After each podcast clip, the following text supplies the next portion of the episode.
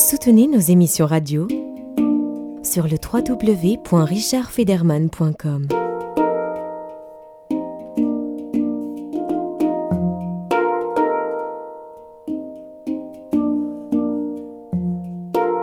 Chercheuses et chercheurs, que faites-vous et où êtes-vous? Soyez les bienvenus dans la série d'émissions du voyage intérieur, Message de vie. Pourquoi cherchons-nous à partir ailleurs? Pour trouver un autre environnement, d'autres relations? Lors de mon voyage en Asie, je suis parti dans l'idée de découvrir d'autres moyens de subvenir à mes besoins et de créer un autre idéal. Certains changent d'existence à cause d'un nouveau travail, une rencontre amoureuse ou, tout simplement, ne peuvent plus supporter une société de consommation dans laquelle l'être humain a perdu son sens et sa place. Je pars pour trouver des matières précieuses, comme les chercheurs d'or, que renferme la condition humaine, car cela révèle une part du trésor enfoui en moi. Message de vie, la série d'émissions du voyage intérieur vous présente Gilbert Mesdames. Musicien-compositeur, artiste miniaturiste et créateur voyageur, amoureux de la vie, de sa grâce autant que de son mystère.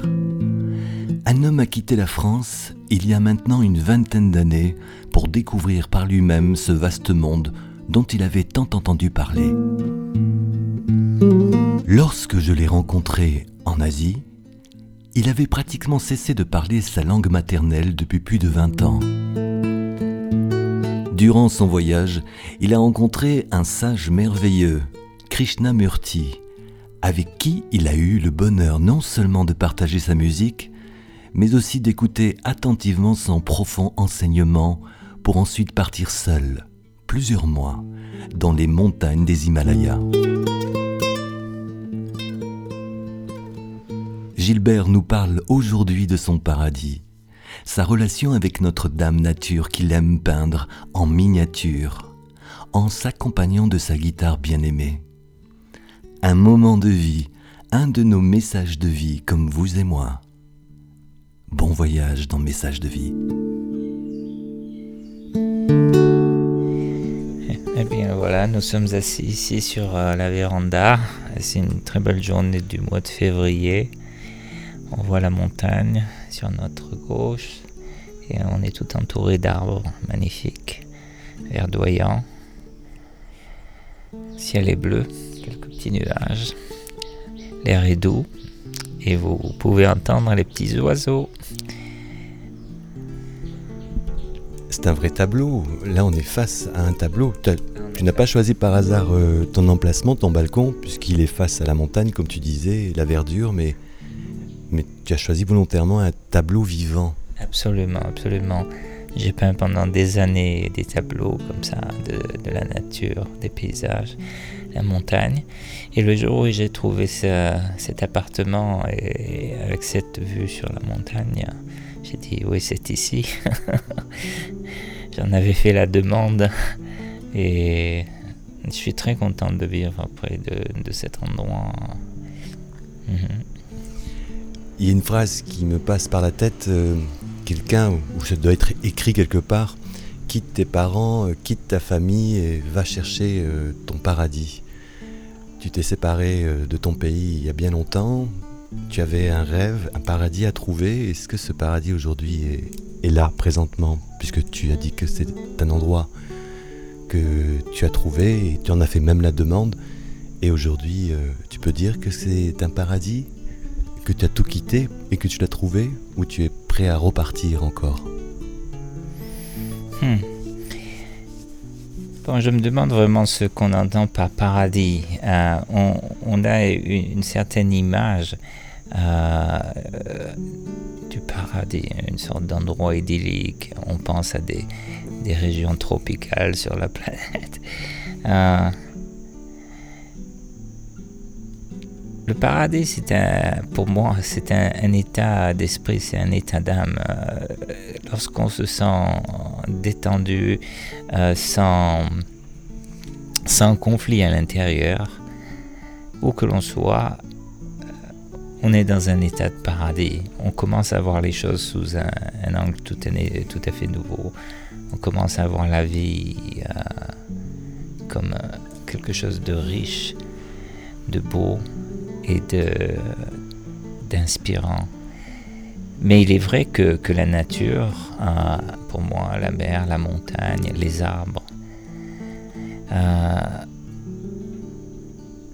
parce que c'est dénué des, tensions que l'on connaît dans la société, parce que c'est, libre de cela, tout de suite, euh, c'est une sorte de, raccourci au paradis.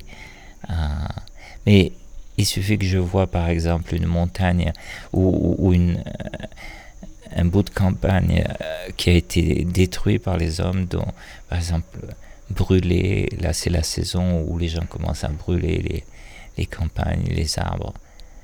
Ben, c'est plus le paradis. Euh, ça, me, serre le cœur. Euh, je sens que toute cette, vie est, détruite euh, un acte humain, un acte de la pensée.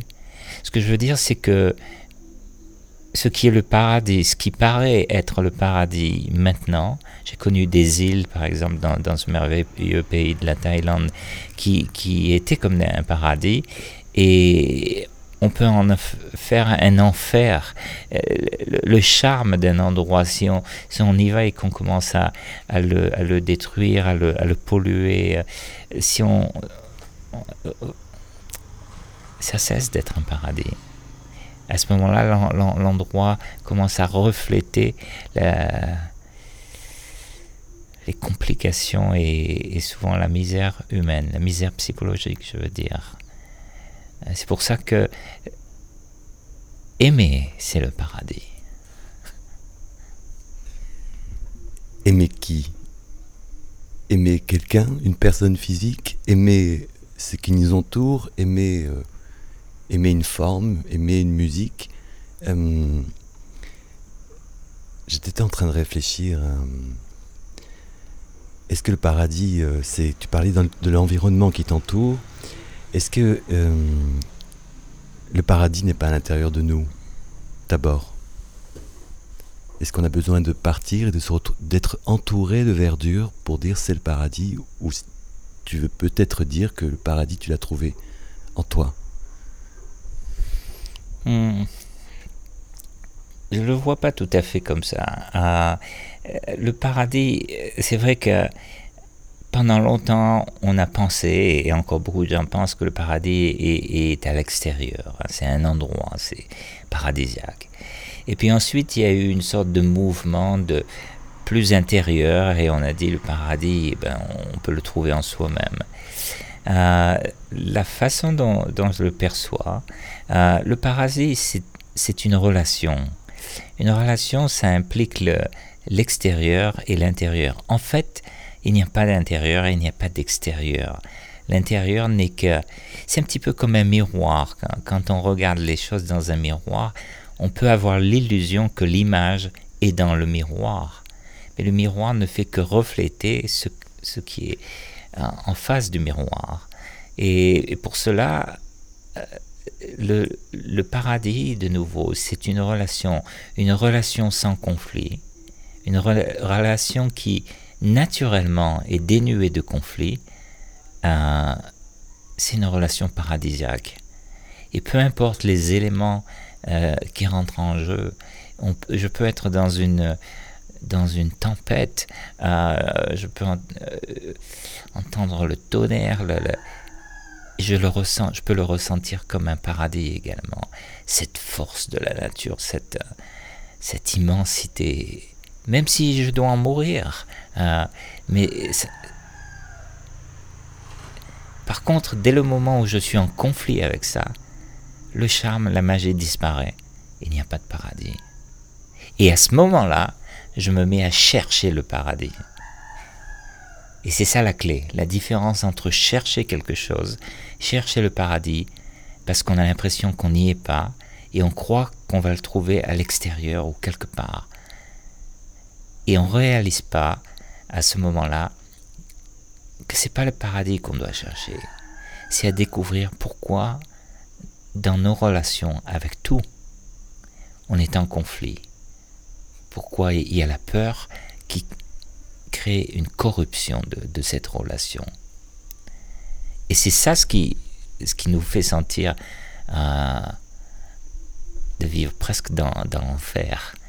Et à ce moment-là, d'espérer trouver le paradis, la liberté, quels que soient les mots qu'on utilise, le bonheur, le paradis, la liberté. C'est une sorte, ce qu'on cherche, c'est un état d'âme où on, se sente bien, où on se sente libre de tout conflit dans la relation. Restons en lien. www.richardfederman.com Dans ce que tu vis aujourd'hui, tu es face aussi à un conflit intérieur, un conflit avec toi-même quand tu cherches ce paradis.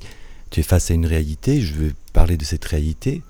Tu es parti de chez toi, de là tu as quitté la France et tu, tu, as, tu as fait confiance avec toi-même, avec ton talent et, tu as cherché cette, comment dire ça, tu as pris le risque de partir loin avec pratiquement rien, on va dire plus tard avec ta guitare, mais tu es parti en disant je fais confiance à la vie, c'est incroyable. Partir tout quitter, partir loin et se dire je fais confiance à la vie et elle m'apportera ce qu'il faut au bon moment. Est-ce que tu n'as pas, senti un conflit avec toi-même à ce moment-là? Ou c'était une manière de faire, de faire fuir le conflit quand, le moment est arrivé de partir euh,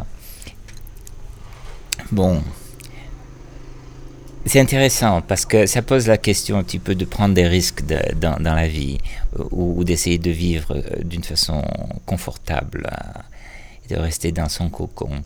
En réalité, j'ai pas l'impression que je sois que ma vie soit l'exemple d'un héros qui a, qui a bravé toutes les toutes les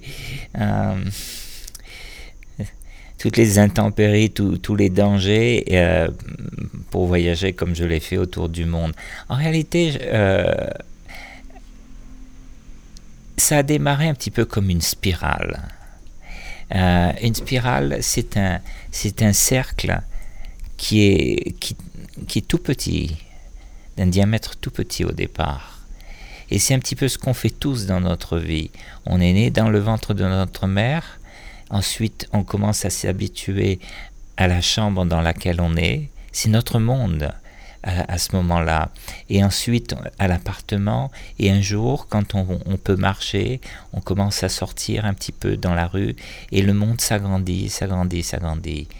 Et on fait tous ça dans notre vie. La différence, c'est qu'à certains moments, euh, la plupart d'entre nous veulent rester avec ce qui est familier. Ils veulent rester dans, ce cercle et, et ils posent une limite. Je ne sais pas si cette limite est imposée à, travers euh, euh, les aînés, la société, la peur des parents, la peur des, gens qui se transmet et qui à un certain moment vous pétrifie, vous fige, ou bien, enfin, quelle que soit la raison, euh, dans ma situation, euh, la spirale a continué.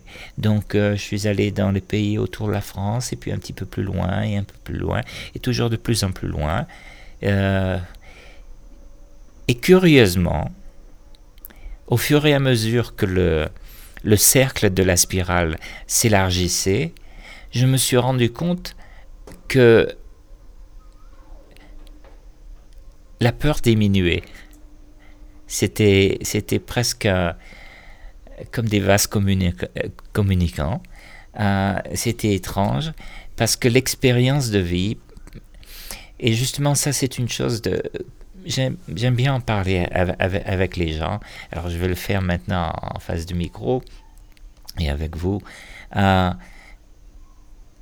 dans la vie, euh, les, choses qu'on apprend, euh, pour moi, il y, a, deux types d'apprentissage. Ce mot apprendre est, un peu confus euh, souvent à l'esprit. Et, une chose, c'est d'accumuler des informations au sujet de, tout.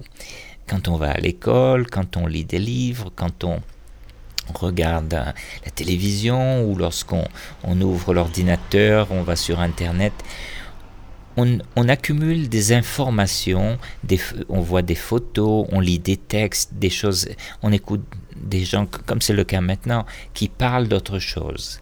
Euh, je ne dénie pas la valeur de ces informations, mais au profond de nous-mêmes, ces informations ont très peu de valeur. Elles restent comme une tache d'huile à la surface de la mer. Elles sont, euh, pour notre vie sociale, elles sont relativement nécessaires pour euh, huiler justement nos, rapports sociaux. Comme ça, on a quelque chose à parler, on a quelque chose à, dire, on, peut se valoriser. Mais au profond de nous-mêmes, euh, peut-être dans l'inconscient, euh, il n'y a qu'une expérience profonde personnelle qui,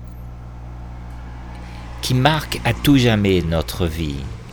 Et si cette expérience est complète, euh, c'est-à-dire que si on ne s'arrête pas à mi-chemin, mais on y va, on découvre que la peur qui nous avait maintenus s'évanouit comme un nuage, comme une illusion. C'était une illusion, cette peur. Et on découvre que ce qu'on croyait être euh, dangereux. Je ne veux pas dire qu'il n'y a pas de danger, au contraire, mais simplement on crée des tas de dangers et des tas de peurs dans la tête, et c'est ça ce qui nous empêche de, découvrir la vie et le monde d'une façon authentique, d'une façon euh, originale. Alors ça, c'est un premier point. Un, second point que, je voudrais mentionner concernant cette euh, faculté qu'on a depuis tout jeune. Voilà, lorsqu'on est né, notre cerveau est dans un certain état très réceptif à tout. Il ne porte pas de jugement, il ne, il ne met pas de mots ou d'étiquettes de, sur les choses un bébé, si vous observez, il tourne la tête dans toutes les directions, il regarde le monde comme une totalité. Il, ne voit pas le monde comme euh, des, choses, comme des éléments, comme euh, ici c'est... Il n'a pas le sens de possession, ça c'est à moi, ça c'est à toi, euh, ça c'est moi, ça c'est toi. Ce n'est que par la suite, qu'à travers les mots, à travers le langage et par osmose, à travers le contact avec les aînés, je préfère employer le mot d'aîné euh, parce que souvent les gens disent ah mes parents ceci, mes parents cela. C'est pas ça. Ça a été les parents, été les parents de mes parents, les parents. C'est ça va. Ce sont des milliers de générations. Ça a été mes professeurs, ça a été mes voisins. Alors je préfère dire les aînés, parce que les aînés avaient déjà euh, cette, euh, ce sens de division, ce sens du, langage et cette, euh, ce pouvoir des mots que l'on n'a pas lorsqu'on est très très jeune. Et donc notre esprit est formé de cette façon. Et puis on va à l'école. Et l'école, euh, le plus souvent, pour ne pas dire dans, dans la dans tous les cas, c'est une, euh, une situation souvent de compétition, où on est jugé, où on est comparé, où on est forcé à apprendre des choses dont on ne comprend pas souvent la, raison. Par exemple, on apprend des tas de choses qui sont, comment dire, est-ce qu'on on dit obsolètes en français? Voilà. Euh, des choses qui, qui n'ont plus vraiment de raison d'être aujourd'hui, qui ne sont pas, euh, comment dire, qui ne sont pas adéquates à la vie réelle, dans la vie, dans la relation avec les autres. Et ce que j'ai observé souvent, c'est que cette mentalité de, classe d'école, euh, où on va être noté, où on va recevoir des prix, euh, la, comment dire, les récompenses et les punitions, ce système-là, on le garde toute la, toute la vie dans notre tête. Et on peut avoir 40 ans, on peut avoir 50 ans, on peut avoir 60 ans, et on continue à se comporter d'une certaine façon avec le même état d'esprit de comparaison, de d'essayer de dire ah voyez ce que j'ai réussi, ce que j'ai accompli, comme si on était toujours à l'école et qu'on allait recevoir un prix ou une récompense, comme si le bon Dieu allait nous nous donner quelque chose, euh, ou si la société allait nous applaudir. Et si on observe ce phénomène, euh, écoutez, pour moi, ça, ça paraît amusant ça, paraît amusant que on n'a pas encore atteint la maturité de se débarrasser une fois pour toutes de cette attitude euh, de, classe d'école et commencer à vivre hein, et commencer à voir la vie comme un tout. Euh, ce n'est pas la nature et la société humaine, ce n'est pas moi et les autres. Euh, apprendre à développer, à se libérer de cette attitude fragmentaire qu'on apprend à l'école. La vie n'est pas faite de, de, mathématiques, de géométrie, de géographie, d'histoire, de sciences. Tout ça, ce sont des catégories, des compartiments. Dans la vie, toute chose affecte toute chose. En fait, il n'y a pas de chose. C'est un mouvement constant. Et il faut apprendre à naviguer, il me semble, comme un peu un, un voyageur solitaire sur une barque sur l'océan ou, un, euh, une barque avec une voile. Et il est difficile de, prévoir d'où viendra le vent. Il faut constamment ajuster et il faut être pour ça, il faut être présent sur l'instant. Donc pas occupé avec les, choses du passé qui n'existent plus ou en train de construire des, chimères pour le futur euh, qui sont basées en fait sur le passé. il faut apprendre à développer en soi-même cette euh, clarté de, de, voir et de sentir les choses sur l'instant et d'agir, d'apprendre à agir d'une façon adéquate. Hmm. Message de vie. Tu aurais un morceau de musique? Qu'est-ce que tu choisirais comme morceau de musique? Bon, alors on y vient. Euh, depuis déjà plus de 20 ans, euh, j'ai commencé, enfin j'ai trouvé ma propre euh, voix intérieure en, en termes de musique. Gilbert Mesdames.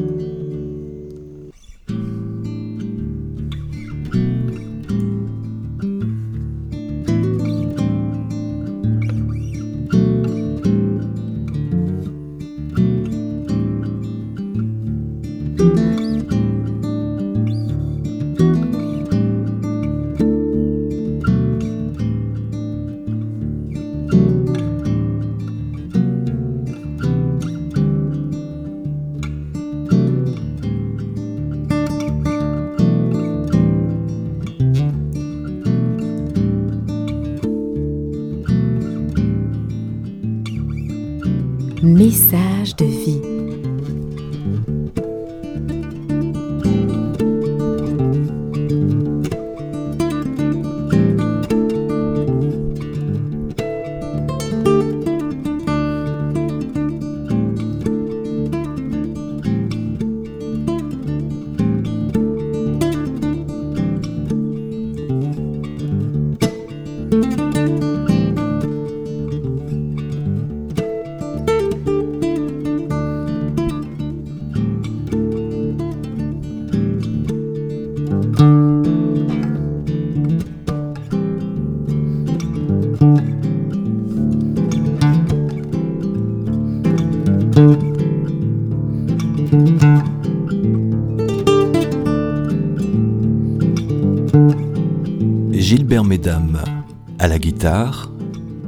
Gilbert est notre invité aujourd'hui dans la série d'émissions du voyage intérieur Message de vie. Tu l'as accordé particulièrement sur une tonalité différente qu'une guitare habituelle?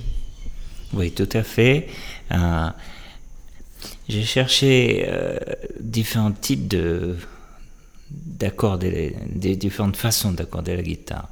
Et ça, c'est arrivé justement lorsque j'avais quitté la France, lorsque je voyageais dans différents pays.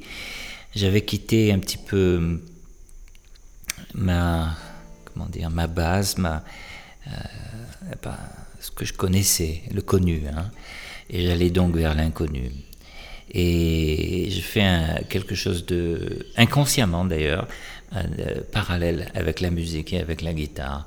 J'ai quitté la façon traditionnelle d'accorder la guitare et de jouer et j'ai commencé à, découvrir d'autres façons. Alors il y a eu des balbutiements, ça a pris des mois, des années en fait, d'essayer d'accorder la guitare de différentes façons et de trouver, euh, de composer des musiques, de trouver des sonorités qui, étaient différentes.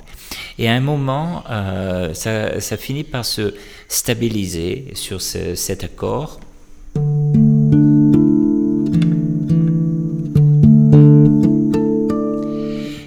Et, ça donne une, euh, une profondeur à la guitare que je ne trouve pas avec euh, l'accord traditionnel.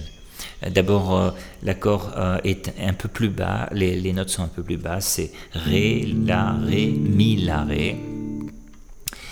Et ça correspond au type de musique que je voulais composer, qui est une musique plus profonde, une musique euh, qui a un côté modal. Enfin, je ne veux pas rentrer dans, les explications techniques, euh, mais il faut voir que, par exemple, la musique, la musique de l'Inde, les, musiques euh, celtiques, par exemple, les musiques également d'une certaine façon africaine, musique indonésienne, sont des musiques basées plutôt sur un mode, une gamme, euh, et des développements, des variations et des, des ornementations. Alors que la musique, euh, la musique occidentale a été pendant, pendant des siècles basée sur des modes également, euh, mais ensuite on a développé ce qu'on appelle l'harmonie, la science des accords, et donc ça, ça, a ouvert la voie à une sorte de, de de polymodalité ou de polytonalité euh, avec euh, des, changements, des modulations, etc. Bon, c'est assez complexe. Mais je voulais euh, retrouver une sorte de... créer un pont. Je ressentais en moi de, créer un pont entre cette musique modale. Souvent, la musique modale, pour moi, a un côté très connecté à la terre, à la, à la nature d'une certaine façon. J'ai beaucoup retrouvé ça en Inde en, en écoutant la musique classique indienne. Euh, par exemple, traditionnellement, la musique indienne, les, ragas sont joués euh, en fonction de, des saisons, en fonction de l'heure de la journée. Par exemple, en général, on ne joue pas un raga du soir le, matin ou un, un, raga, par exemple, qu'on joue pendant la, la, saison des pluies, comme le raga meg. Euh, on ne le jouera pas à une autre saison. De nos jours, ça a tendance à se perdre parce qu'en en fait on enregistre cette musique, on, on, on l'a euh, elle a perdu un peu cette sa connexion avec avec la vie elle-même. Elle est devenue, euh, c'est en train de devenir de plus en plus un produit comme comme comme beaucoup de, musique. Donc il y a une sorte de fragmentation qui se fait et c'est quelque chose qu'on qu'on utilise à tout moment, disons. Euh, Aujourd'hui sur Internet, on peut écouter n'importe quel raga enregistré à, n'importe quel moment du jour et de la nuit ou de l'année. Mais euh, il semble que, que, dans le passé, les, les, les, Indiens jouaient certains ragas à certains moments du jour ou de l'année, etc. Euh, et je me suis rendu compte, justement, euh, après avoir voyagé, que ce n'était pas simplement de, de, la fantaisie ou de l'imagination, mais que réellement la musique, euh, en tout cas pour moi, est très connectée à, au bruit de la nature. Au, et ces bruits changent avec les, les endroits, avec les saisons, avec les moments de la journée. Euh, par exemple, maintenant, on est en train d'entendre un oiseau euh, qui, chante dans l'après-midi. Il y aura d'autres moments où il sera silencieux, où ce seront peut-être d'autres oiseaux qui chanteront, où ce, sera ce seront les, les criquets, les grillons euh, dans la nuit, ou peut-être les... comment on dit les, les grenouilles ou, ou les crapauds si la pluie vient.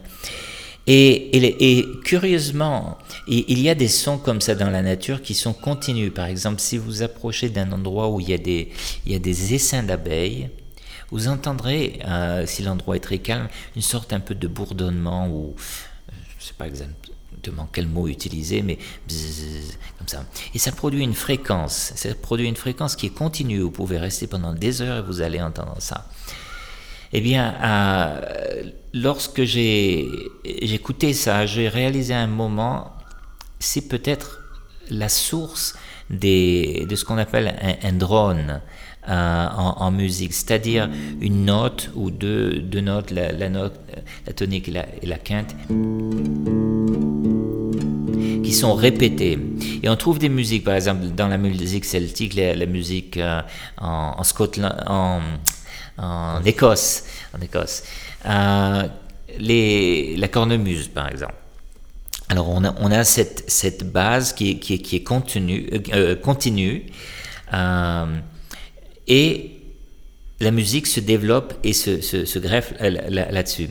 et en fait, ce qu'on euh, aperçoit, c'est que les notes de, des phrases musicales comment, euh, créent des intervalles. C'est pas, euh, disons, elles sont pas en suspension dans l'espace comme ça. Il y a l'espace et il y a une base solide qui est continue, qui est le drone. on retrouve bien entendu complètement ça dans la musique indienne. Euh, le drone est, joué par un instrument qu'on appelle la tempura. Et, qui joue donc la, tonique, le fondamental, de, la première note de, l'échelle de, la gamme du raga. Et, cette note est continue, et ce sont les autres notes et les intervalles donc entre les notes et cette note de base qui, qui créent des, une dynamique, disons, dans, dans, la, musique.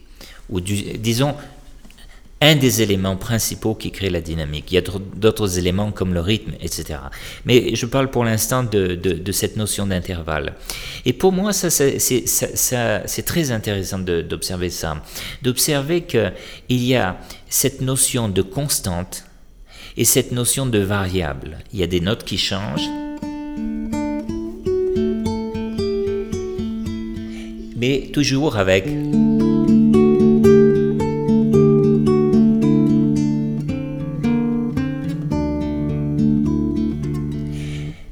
On a donc euh, une chose qui nous donne un sentiment d'être enraciné. Pour donner une image, j'appellerais ça comme un arbre ou le sol. Et ça nous donne une solidité. Et d'un autre côté, on a ces notes qui changent, qui, évoluent, qui, se modifient, qui sont dans l'air un petit peu comme des oiseaux qui volent. Et ce qui s'est passé dans, la musique euh, occidentale, c'est que la notion de, de drone euh, a, souvent disparu. Pas complètement, on, retrouve euh, souvent dans la musique, on, garde, on, appelle aussi ça en musique classique, ça vient du, du piano de, euh, d'utiliser une pédale de basse, par exemple, qui est une note continue. On retrouve ça dans différentes formes de musique, de garder une note qui est commune, qui est continue, et d'autres notes qui changent. Et ça, c'est un élément très intéressant, non seulement dans la musique, mais dans toutes les formes d'art, et je dirais même, dans, en tout cas pour moi, dans, mon cas, dans, dans, la vie, de trouver une sorte de, de relation, une sorte d'harmonie entre le changement, euh, ce qui est variable, et la continuité, la, solidité, la stabilité. Euh. Et il me semble que si l'on perd l'un de ces éléments, euh, on se perd, on se fige, hein, quelque chose manque à cette, harmonie. Restons en lien. www.richardfederman.com Comment tu définis, tu l'as, tu l'as nommé le, drone, le bourdon, justement, le bourdon. Parler des abeilles, moi je pensais au bourdon. oui, tout à fait. en musique, on, parle de, cette base musicale aussi. Et euh, comment tu définis cette base dans la vie? Disais que tu, essaies, tu composes ta vie en fonction de la musique que tu joues, cette base et cette variante. Comment tu définis la base euh, pour toi dans la vie? C'est quoi la base? C'est d'être toujours en voyage?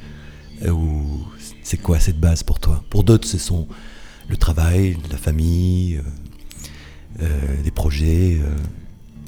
Non, pour moi, cette base, elle se manifeste à différents niveaux. Euh, disons, je vais appeler cette base une sorte, voilà, un, terrain fondamental, quelque chose de fondamental. Pour moi, cette base, une des premières formes de, de cette base, ce serait la respiration. Que tous nous, nous faisons. On respire. Le moment où on s'arrêtera de respirer, euh, ça sera la fin.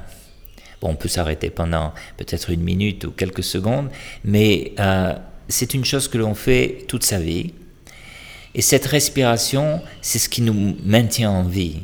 On peut s'arrêter de manger pendant un jour ou deux ou même trois ou même dix, euh, mais de respirer, on ne peut pas le faire après plus d'une ou deux minutes.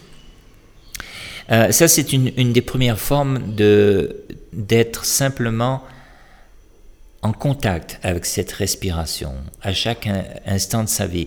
Ça ne veut pas dire d'être, euh, comment dire, obsédé par ça ou d'essayer de contrôler, euh, mais simplement d'être conscient de, réaliser le plus possible qu'on est en vie parce qu'on est en train de respirer, parce qu'on respire. Euh, et l'importance, bien entendu, que cela a de, de respirer un air qui soit sain et bon.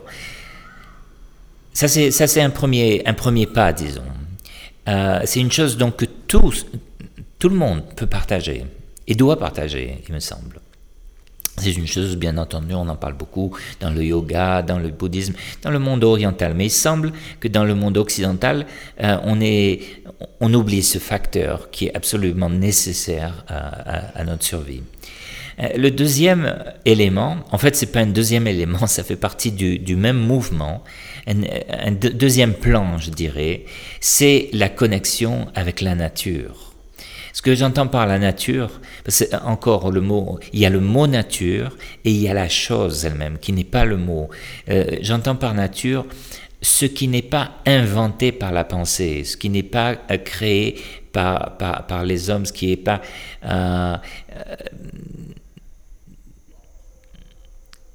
ce qui est arriver, ce, ce, ce, qui existe avant même que l'homme soit là sur, cette planète. Et, notre corps et l'homme euh, fait partie de ce mouvement euh, général, est une espèce parmi d'autres espèces, et toutes ces créatures sur la planète euh, partagent la vie. Ce contact avec la, la nature, pour moi, c'est ce drone, c'est tant que je peux voir un arbre, le ciel, un nuage, entendre un oiseau ou un insecte ou quelque chose qui, vibre. Euh, ça me permet de garder un contact avec cette... J'ai un sentiment qu'il y a une permanence il y a un changement, bien entendu, mais la vie, cette vie, a, toujours existé. Et par là, j'entends la vie et j'inclus la mort. En fait, pour moi, ce ne sont pas deux choses différentes.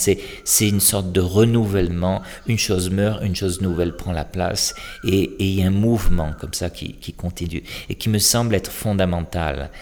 Donc à ce moment-là, je me sens sur la terre. Je me sens, euh, je peux être, je peux regarder le ciel, mais je me sens posé quelque part. Et, cette perception m'a beaucoup aidé et, continue euh, lorsque j'ai voyagé justement. Et j'étais un petit peu comme euh, perdu dans le monde. Mais en fait, j'étais pas du tout perdu. Où que j'aille, les pays sont différents mais la Terre est toujours la même.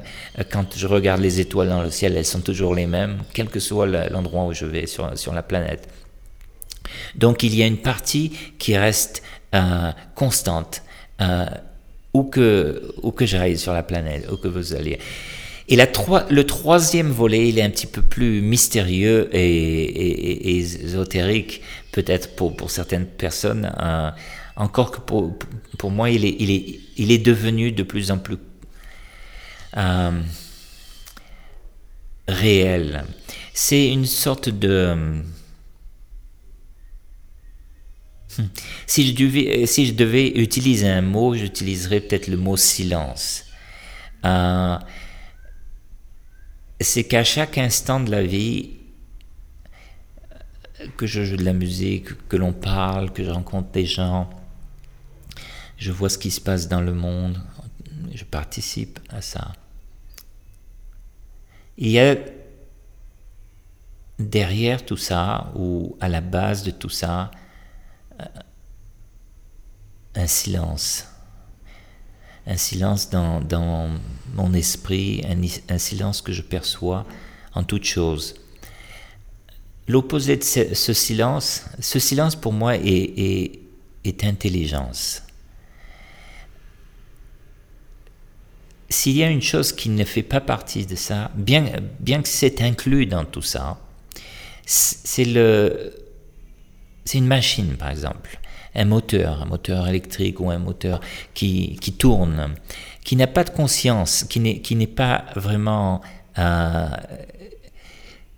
connecté à, ça n'affecte pas le moteur si l'oiseau chante ou qui chante pas ça n'affecte pas le moteur si je me sens bien ou si je ne me sens pas bien. Euh, c'est le, principe même d'une chose mécanique, c'est qu'elle elle se répète jusqu'à ce que l'usure l'arrête, la, la, détruise.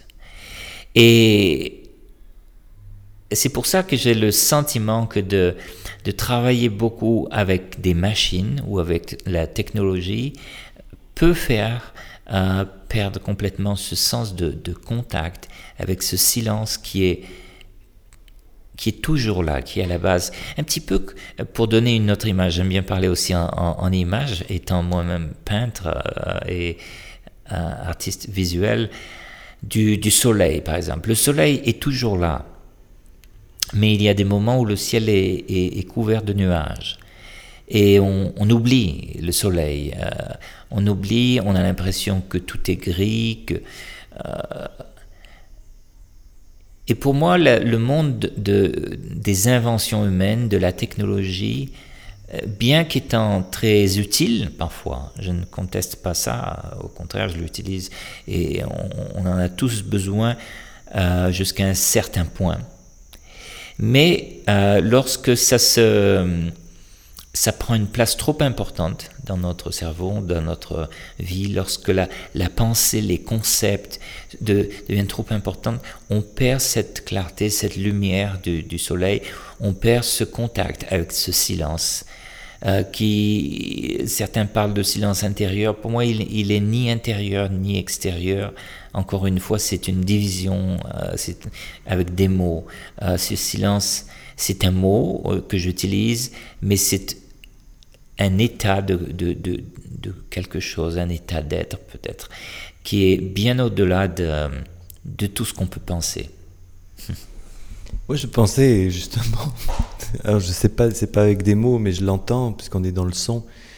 Euh, dans chaque pays que je, visite, euh, j'écoute les oiseaux et, chaque oiseau a sa mélodie. Euh, et j'ai l'impression que les oiseaux parlent aux hommes ou alors les hommes parlent aux oiseaux puisque c'est un langage qui est très familier à l'accent du pays. Moi, j'avais constaté par exemple au Sénégal que les oiseaux qui chantaient, ben, les gens parlaient comme les oiseaux. Alors je ne sais pas si c'est les oiseaux qui parlent comme les hommes ou les hommes qui parlent comme les oiseaux, d'où peut-être le langage des oiseaux.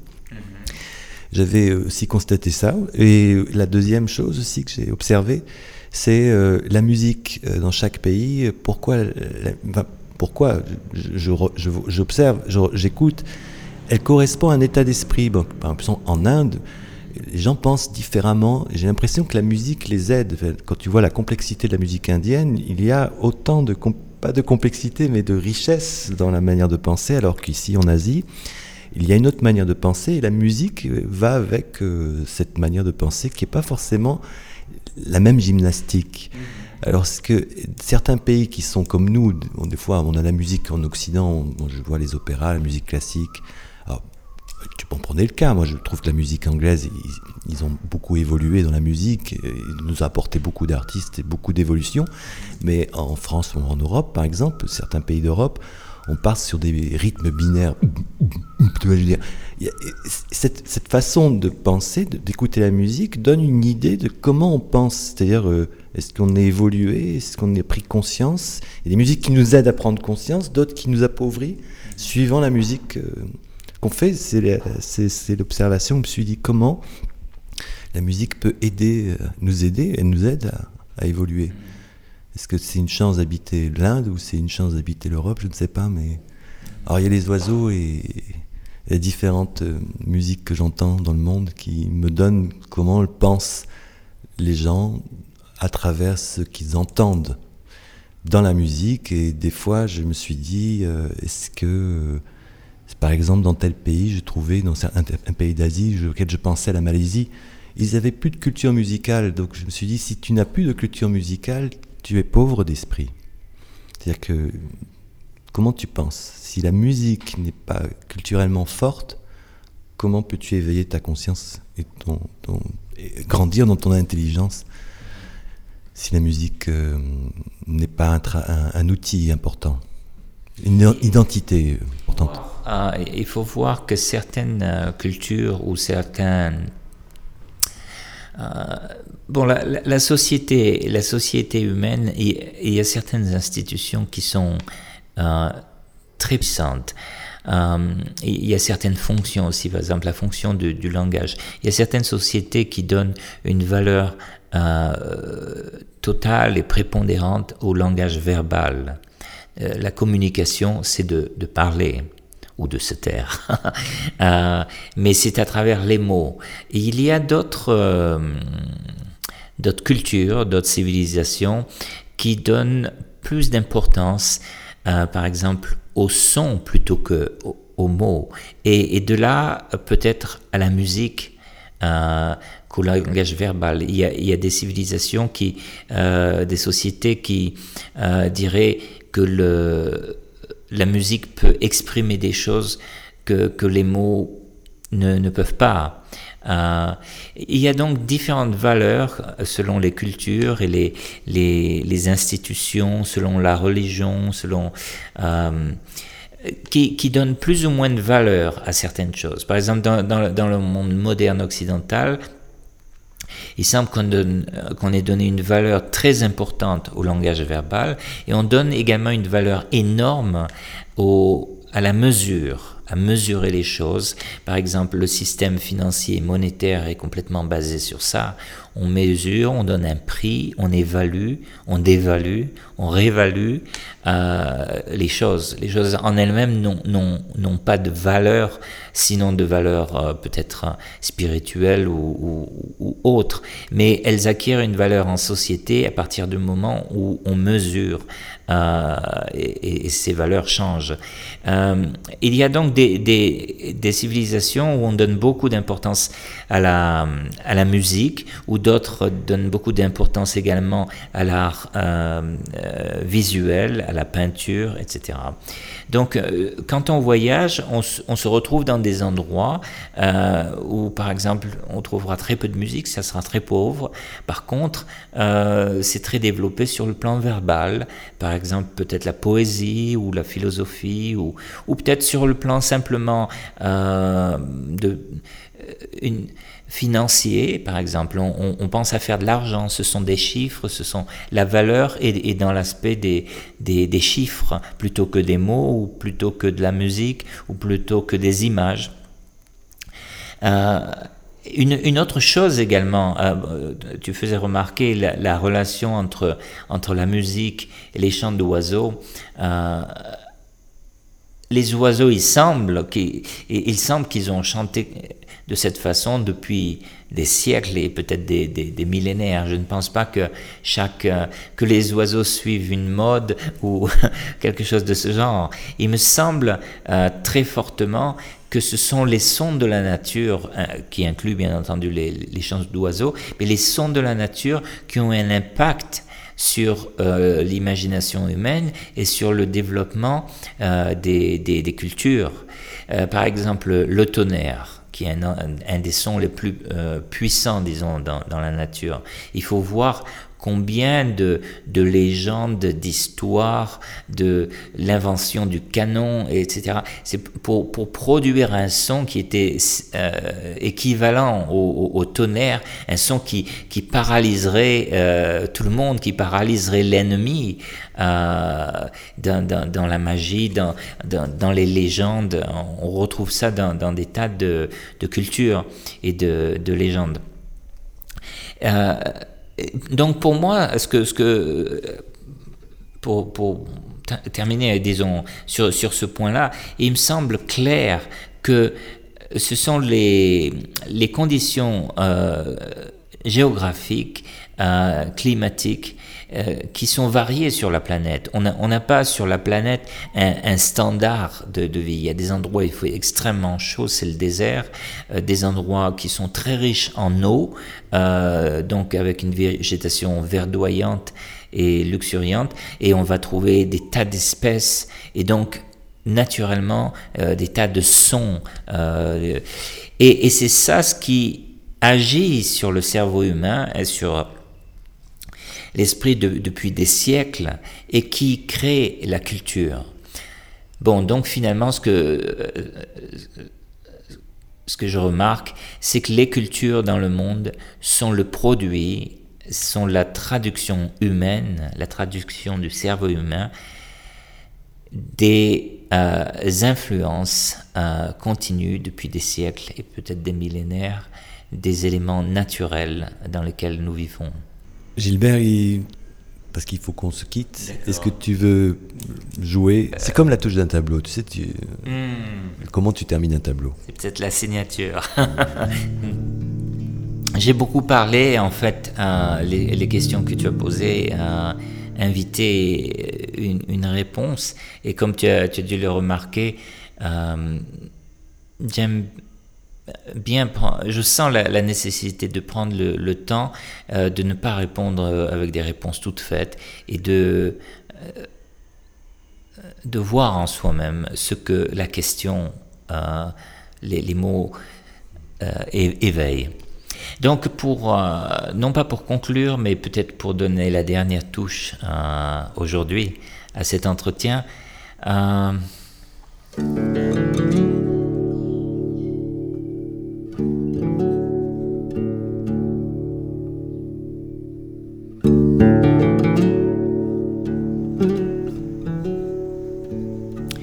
J'aimerais avoir une, pensée, euh, surtout pour, pour, les gens qui vont écouter cette, euh, cette émission et qui vont euh,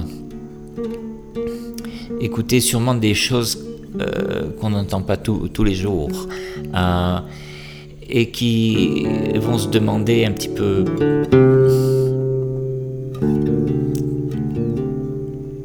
peut-être qu'ils se poseront la question un petit peu. Mais après tout, qu'est-ce que c'est que la vie? Qu'est-ce que c'est que ma vie? Qu'est-ce que pourquoi des gens vivent d'une autre façon? Euh, Pourquoi des gens voyagent comme ça? Euh, Je dirais que il est important de de se, sentir bien en soi-même. Euh, je ne parle pas d'un plaisir euh, euh, passager, physique. Je parle de, de, retrouver une sorte d'intégration. J'ai le sentiment qu'on on est un petit peu tout ce dont on a été exposé depuis, depuis qu'on est né, ou peut-être même avant. On est le résultat de toutes ces diverses influences et on est quelque chose de plus. On, on, reste connecté à la vie en général, la, vie qui est tout autour de cette planète, la vie qui, que l'on retrouve euh, chez les animaux, avec les plantes, avec, tout ce mouvement dont on parlait, le soleil, l'eau, la, nature. On fait partie de, tout ça. Et pour la plupart des gens, il semble que c'est une jolie idée, mais ça reste une idée. Ça reste un, une idée, un concept, euh, une théorie, et ensuite, dès qu'on a fini d'écouter l'émission, on retourne à, sa, à sa routine quotidienne, un petit, quelque chose d'un petit peu changé, mais euh, il me semble que c'est... Il y a certaines questions fondamentales, il faut apprendre à se les poser dans, dans, la vie et, et, de chercher. Personne, personne, y compris moi-même, euh, peut le faire pour, pour, pour quelqu'un d'autre. On peut être ouvert, on peut écouter, mais il y a une sorte de changement, de transformation à l'intérieur de soi-même qui, qui, doit se passer. Et lorsque euh, ça commence à se passer, ça va libérer énormément d'énergie. Parce qu'en réalité, cette énergie a toujours été là, mais il y aura euh, moins ce, cette peur qui, qui, tend à, paralyser et à pétrifier un petit peu la, vie de, de, de, des gens.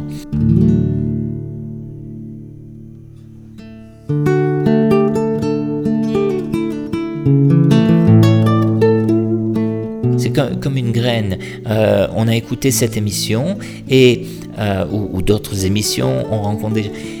Une graine est émise on va continuer sa vie. Ça s'est passé de la même façon pour moi. J'ai écouté ou j'ai vu ou j'étais exposé, j'ai rencontré des, gens, mais à ce moment-là, j'étais pas complètement prêt à faire certaines choses. Mais la, graine avait été déposée et le moment venu, une petite pousse sort, de, la terre et avec toute sa vulnérabilité, mais néanmoins pleine de vie.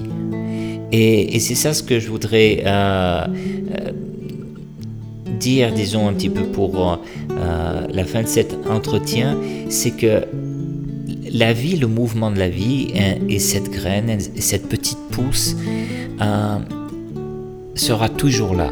Quoi qu'on fasse, euh, apprendre à l'aimer, à aimer cette petite pousse, cette petite feuille, par exemple, cette nouvelle feuille toute fraîche qui apparaît sur l'arbre, cette petite pousse qui, qui, vient d'apparaître, ou cette fleur qui...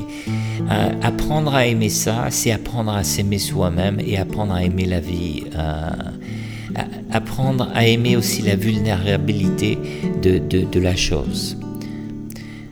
Cette vulnérabilité, pour moi, elle est amour. Merci beaucoup, Richard. Merci pour cet entretien, Gilbert. Retrouvez toutes les œuvres de Gilbert Mesdames en allant sur Google ou sur MySpace pour continuer le voyage avec lui. Pour réécouter cette émission, www.richardfederman.com. Je vous donne rendez-vous la prochaine fois. Portez-vous bien. Bye.